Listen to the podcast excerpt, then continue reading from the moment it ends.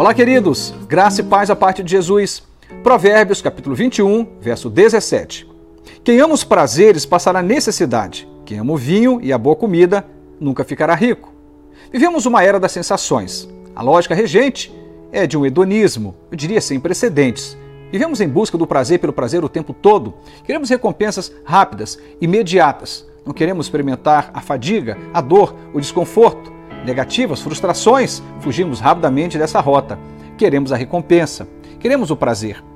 Se por um lado a Bíblia nos mostra um Deus que tem para mim para você um projeto de vida plena, de vida satisfatória, portanto Deus não é um, um estraga prazer, a Bíblia não é um código moral para roubar a felicidade de ninguém, muito pelo contrário, tanto o reino dos céus como a base desse reino, que é o querer e a vontade de Deus, o próprio Senhor desse reino tem por meta trazer para mim para você uma vida de sorriso, uma vida de alegria, uma vida plena.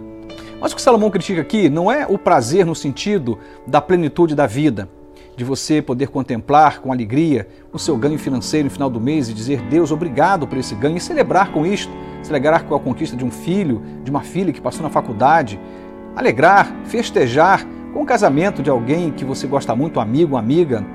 Enfim, não é esse tipo de prazer que a Bíblia está aqui condenando mas é o prazer leviano, irresponsável. Aquele que tem, que tem como pauta maior essa massagem do próprio ego e que desconsidera qualquer consequência a partir dessa decisão, inclusive correndo o risco de machucar pessoas no meio do caminho. Paulo, o grande apóstolo Paulo, escrevendo ao jovem pastor Timóteo, ele afirmou que nos últimos dias os homens seriam amantes de si mesmos. Eles seriam presunçosos, soberbos, mas há um ponto lá que ele vai dizer que essa geração, nos últimos dias, iria ser mais amiga dos prazeres do que amiga de Deus? Esse é um ponto interessante.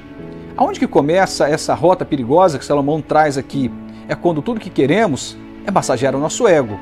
É essa postura em que somos o centro de tudo, que queremos nos saciar o tempo todo, que queremos ser felizes o tempo todo.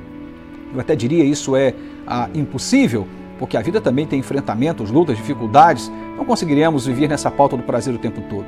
E esse prazer leviano, menos ainda, vai nos trazer qualquer tipo de recompensa que de fato vale a pena. Há uma frase muito importante de um grande pensador, Dostoiévski, que vai dizer o seguinte: que é um vazio no coração do homem do tamanho de Deus. Não adianta você tentar preencher com prazeres, bebidas, festas, sexo. Se você tentar, vai frustrar-se, porque no final vai descobrir como Salomão afirma no outro texto, em Eclesiastes, vai dizer vaidade de vaidade. Tudo é vaidade, tudo passa.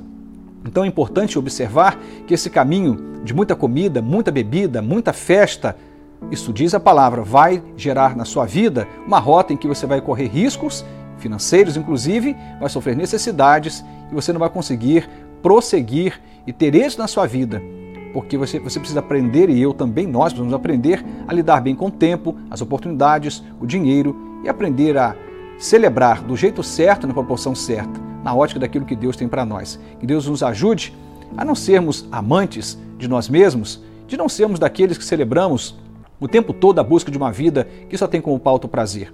Que possamos até celebrar, e bastante, mas que possamos entender que é uma rota para isto que esta rota jamais será a leviandade, a vida irresponsável, as inconsequências da vida. Que Deus nos ajude. Amém.